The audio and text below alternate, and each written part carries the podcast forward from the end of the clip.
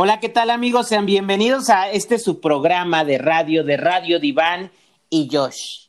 Y Josh, ¿cómo estás, amigo? Muy bien, Pinter. ¿Y tú cómo has estado en estos días?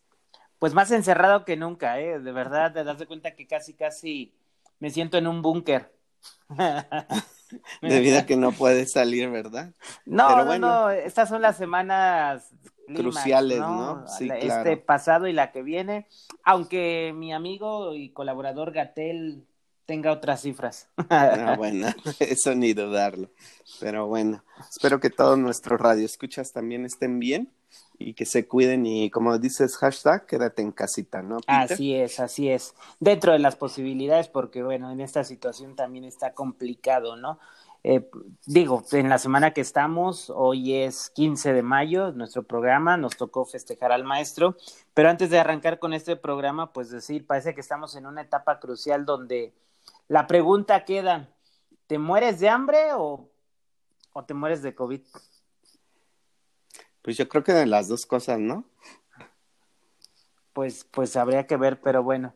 Eso sería en otra ocasión. Y, y, como nos digo, igual que lo dije en YouTube cuando tuve la fortuna que me tocó el Día del Niño, hoy me toca la fortuna de hacer este programa al lado tuyo, siendo que eres un, un biólogo, pero que aplicas todo ese conocimiento al, dices tú ser docente de hace años, ¿es correcto? Desde hace años, desde hace más de 15 años, así es. Por azares del destino, caí en las redes de la educación, de la docencia, y pues era como un trampolín, era por de a mientras, ¿no? Pero me fue gustando y... Me, duele escuchar eso. Me duele, pero a veces sabes que es como la realidad de muchos. Muchos sí en un inicio dicen adiós, esto no es lo mío, pero yo en un momento dado me quedé y me gustó y empecé a trabajar en esto. Me duele oír eso, te teniendo un pedestal, pero eres de la marabunta de pase por aquí. pero bueno, pero bueno, o sea, yo, yo sí soy licenciado en psicología y me gustó siempre combinar la psicología con la docencia. Yo no pasé por aquí. Yo quería pasar por ahí y quedarme. Yo sí quería pasar por ahí y quedarme. Lo recuerdas bien, que, que hubo corajes a otras personas. ¿Verdad? Pero bueno. Así es esto. Y bueno, pues este, pues vamos a platicar un poquito de esta parte de, del ser docente, ¿no? Y justamente te, te me adelantaste un poquito a las preguntas, pero está bien. A ver, ¿tú por qué quisiste ser docente? ¿Por qué eres docente? Aunque ya me dijiste que fue de paso el trampolín. El trampolín. Yo me quise dedicar muchísimo a la investigación, Pinter. A las cuestiones de bacteriología, este, virología, a todo lo celular y de ahí, en cierta forma, transmitir mis conocimientos en la docencia a nivel licenciatura en un momento dado. Por razones de la vida, pues no pude terminar o no pude estar yo en un laboratorio científico tal cual y empecé a dar clases a nivel secundaria y en estas escuelas, pues me empezó a gustar y el interés de los chavos y de los adolescentes hacia la ciencia, ¿no? Entonces fue como, fueron como retos que yo fui dándome en los primeros años y hasta el día de hoy, y por eso empecé con la docencia. Y me gustó, me, me seguí preparando, me gustó y, y, en el momento dado dije, pues de aquí soy. Y empecé a trabajar al grado de que... Te escucho, te escucho al grado de que empecé a dar desde primaria, secundaria, preparatoria, nivel licenciatura inclusive, ¿no? Entonces he recorrido todos los niveles de educación. Está bien, era lo que te iba a preguntar, ¿qué niveles has tocado? Pues muy bien, digo, también de, de alguna manera, este, por esa docencia es que te conocí en una escuela, en una, escuela, en una escuela del bajo mundo. Del bajo mundo pero bueno. No, ni tan bajo mundo. Aprendimos mucho de, no, no, esa institución, ¿no? Yo lo digo en un sentido irónico y de burla. Y, y yo lo he dicho en muchas maneras de ese instituto, aprendí muchísimo, muchísimo en todos los sentidos y se los agradezco. Pero, pero a lo que yo voy, pues también de alguna manera, este, bueno, yo he pasado por nivel preescolar, primaria, secundaria, preparatoria, licencia, licenciatura, perdón, licenciatura en línea, que, que eso, Aparte, también, ¿no? Es otro rollo. Pues es otro rollo que hoy de alguna manera me está sirviendo. Y, y la otra. está sirviendo. Ajá, dime. Y, y la otra nos está sirviendo como dos cosas. Digo, bueno, yo soy papá. Y aquí también quiero decir, los papás, este, ¿querrán felicitarnos hoy o dirán tanta pinche tarea? como los memes, ¿no? Ojalá y se le caiga el internet al maestro. Y es que esa es otra realidad, ¿no? ¿Cuántos papás le están haciendo erróneamente la tarea a los chavos? Lo están haciendo erróneamente, yo creo, para darle una solución a la falta de compromiso que tienen algunos papás con sus chicos hacia la escuela y hacia la escuela, a mí me parece. Porque aquel papá que está siempre comprometido con la escuela, con su hijo, simplemente pone orden, reglas y el niño desde casa hace sus cosas, ¿no? Así es. A mí me parece de esa forma, ¿no?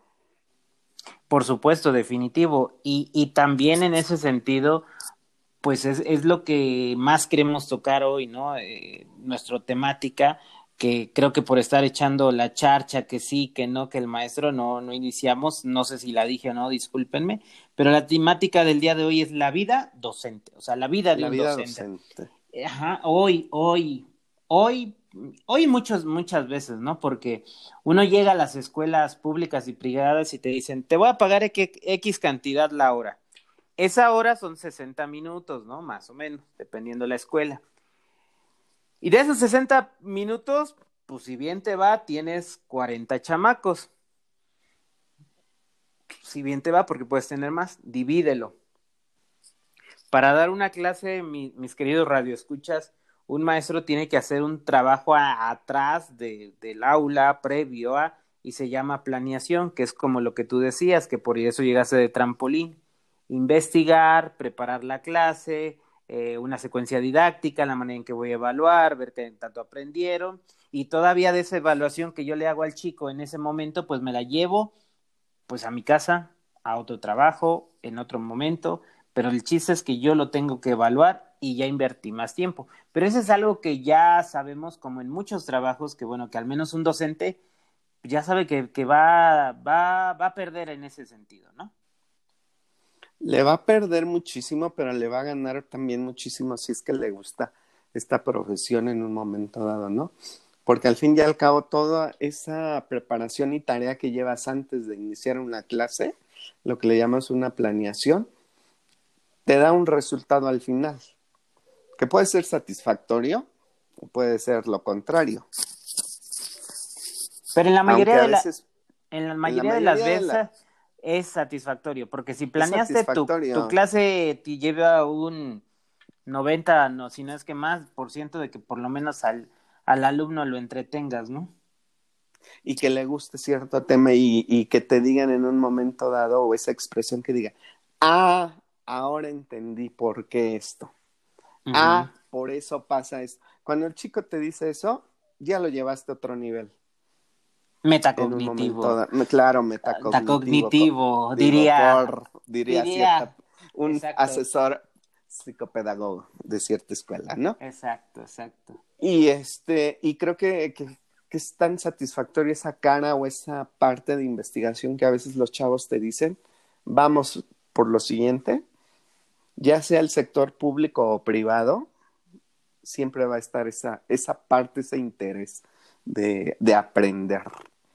Pero hoy, hoy en día, con este confinamiento, con esa situación del COVID y todo, hubo, hubo escuelas que no estaban preparadas para eso, porque, insisto, nadie pensó que un niño de preescolar fuera a tomar clases en línea, menos de primaria, secundaria, ¿no? Entonces, en ese sentido, agarró desprevenidos a muchas escuelas. Claro que está lo que hemos visto manejado por parte de la SEB, lo de la televisión, aprende en casa y todo esto, ¿no?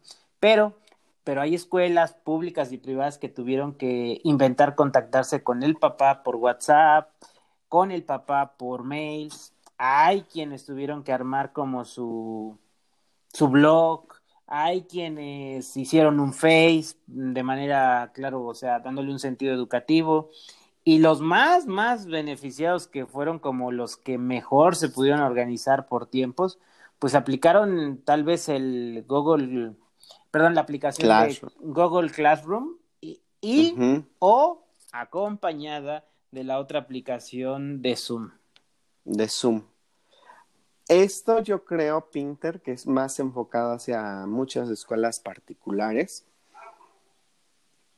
y muy pocas, yo creo, a escuelas públicas. Pero bueno, también hay que hablar el contraste entre un sector privado y un sector público, ¿no?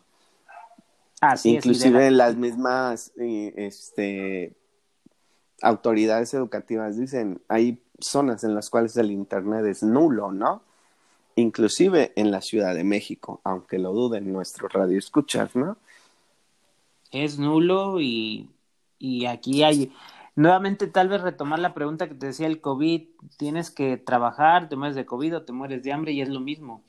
Hay alumnos, hay alumnos, este, claro, estudiantes, valga la rebusnancia en el Día del Maestro, que, que no tienen internet, que no tienen aparatos electrónicos, que el único medio posiblemente sea la tele o ni la tele. Ni la tele. Entonces nuevamente nos topamos con una desigualdad social.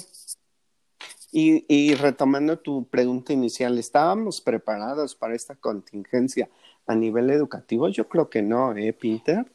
Yo creo que no, ningún país estaba preparado a, para llevar un tiempo largo para llevar este tipo de situaciones. Definitivamente, pero aquí hay otra cuestión que, que, que yo pongo sobre la mesa y ojalá lo digan, ¿no?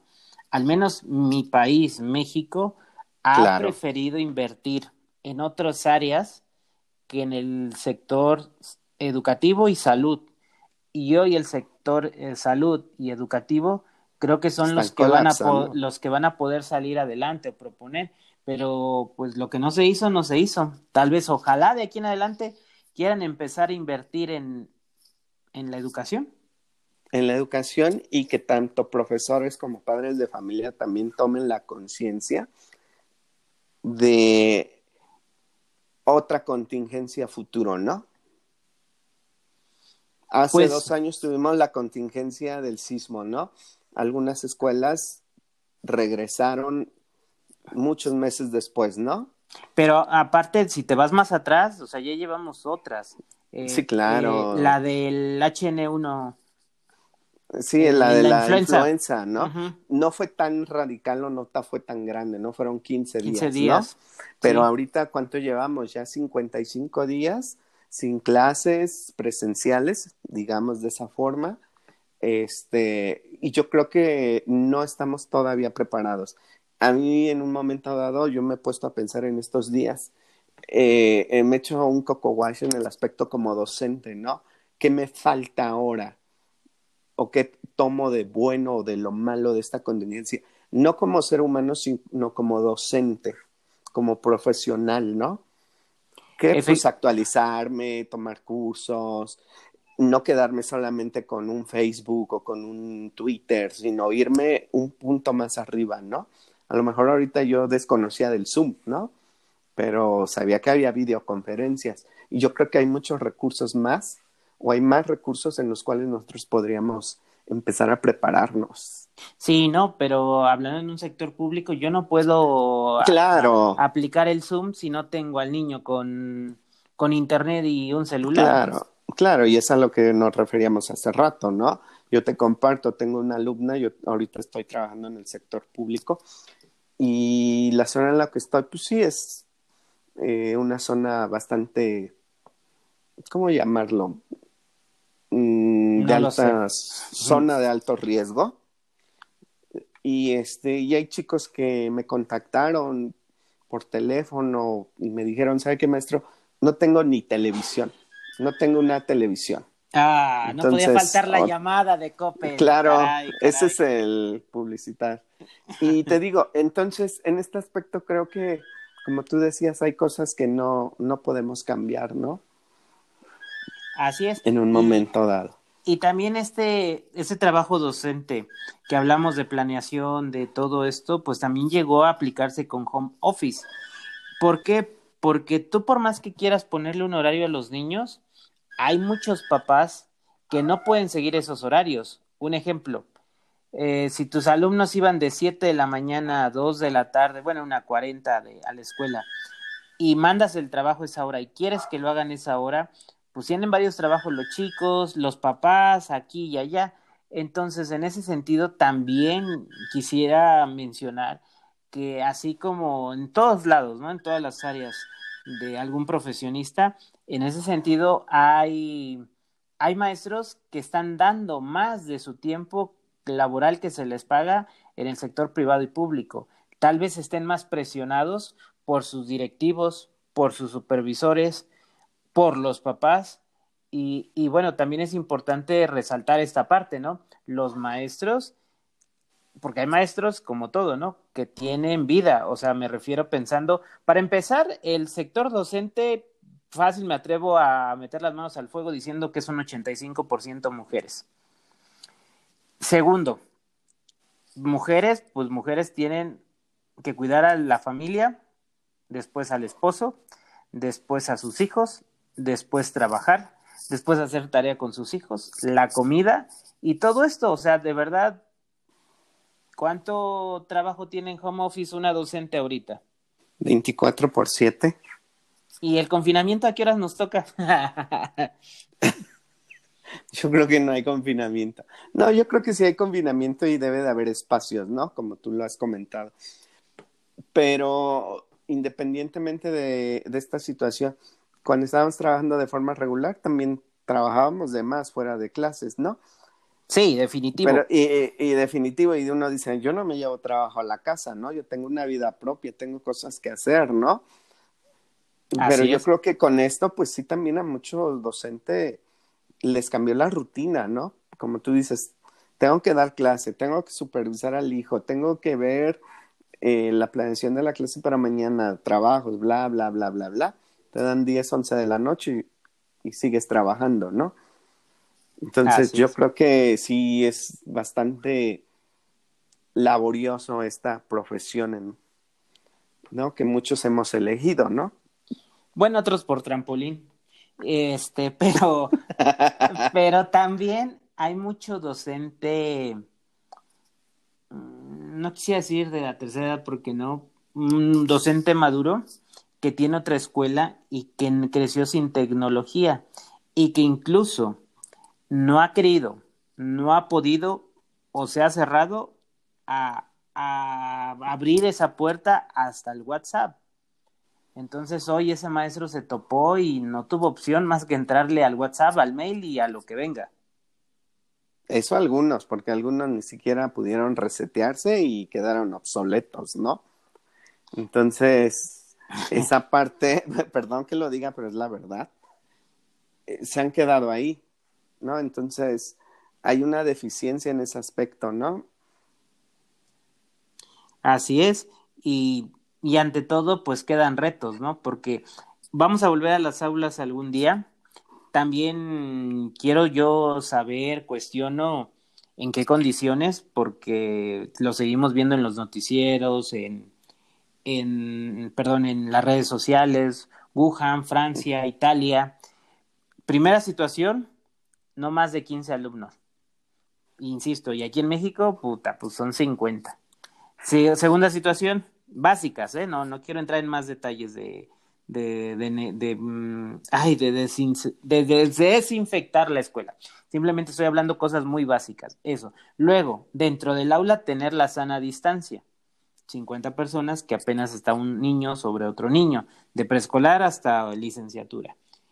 Eh, y pues toda la inversión que se tiene que hacer de cloro, de agua, de jabón y en muchas escuelas, sobre todo públicas, donde además no entran ya cuotas de los padres de familia, pues ver cómo se va a cubrir todo eso y ver en qué momento podemos garantizar la salud de los alumnos, niños menores de edad y después de los docentes que tienen familia y que tienen padres, perdón que te interrumpa, tienen padres, tienen hijos y que entonces ellos pueden ser un factor de riesgo para llevar el virus a sus casas.